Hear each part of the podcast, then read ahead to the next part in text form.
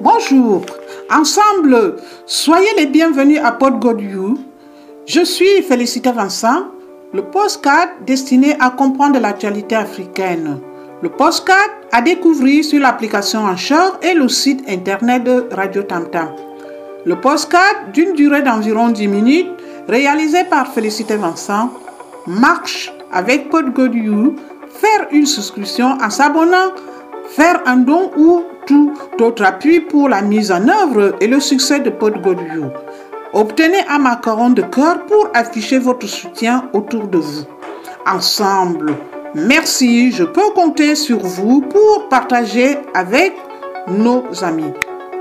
Aujourd'hui, nous allons parler un pas de plus vers l'expansion de la radio FM en Afrique. La radio est l'un des moyens de communication les plus importants au monde, en particulier dans les zones rurales et reculées et dans les pays en développement.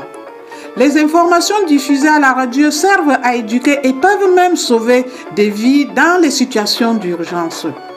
Y compris la pandémie en cours, la popularité durable du média depuis plus d'un siècle peut être attribuée à son prix abordable et à sa facilité d'utilisation par rapport à d'autres technologies et sources d'information.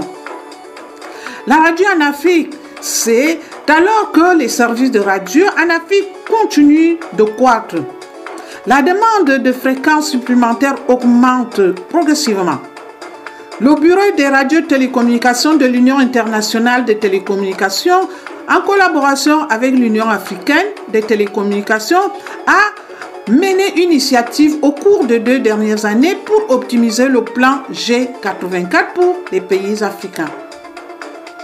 Le plan G84 concerne l'utilisation de fréquences comprises entre 87,5 et 108 MHz, également appelée bande 2, pour la diffusion sonore FM dans la région 1 et une partie de la région 3 établie dans l'accord régional de Genève en 1984, d'où le nom de G84.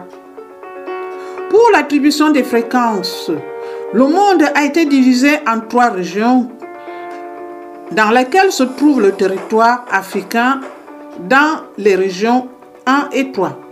Cette initiative favorise une utilisation efficace et équitable de la bande 2 pour la radiodiffusion sonore analogique à travers l'Afrique.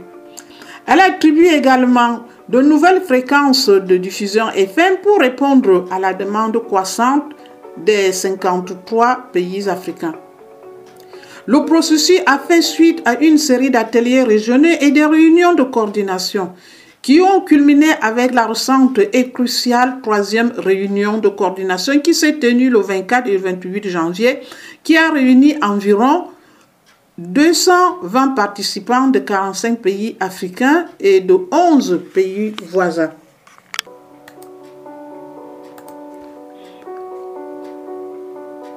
Outils logiciels du Bureau de, radiotélécommunications de l'UT ont été utilisés pour effectuer de précieuses analyses de comptabilité des fréquences sur la base des principes de l'accord G84.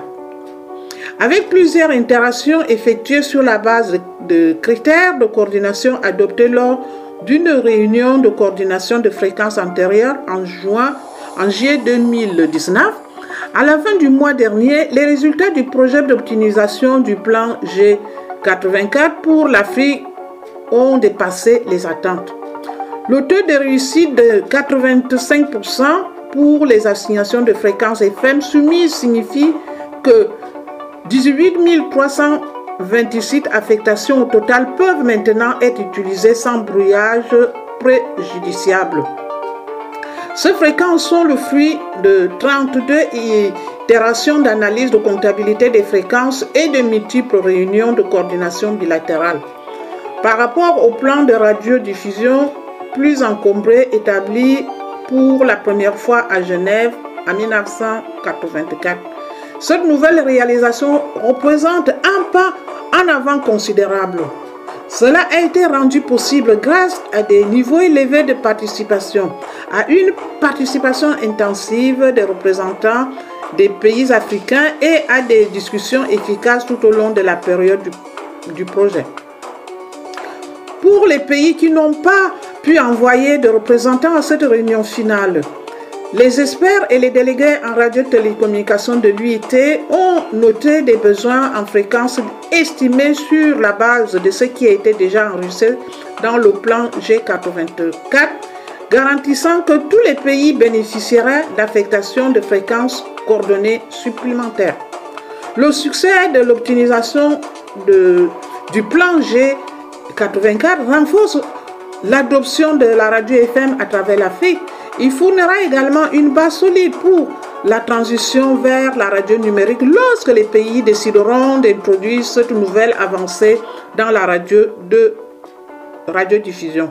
Ce mois-ci, alors que la TU prévoit de commencer à travailler sur une stratégie visant à introduire la radio numérique à travers le continent, les fréquences nouvelles acquises en Afrique dans la bande 2 faciliteront et accéléreront certainement la transition une fois que les pays seront prêts.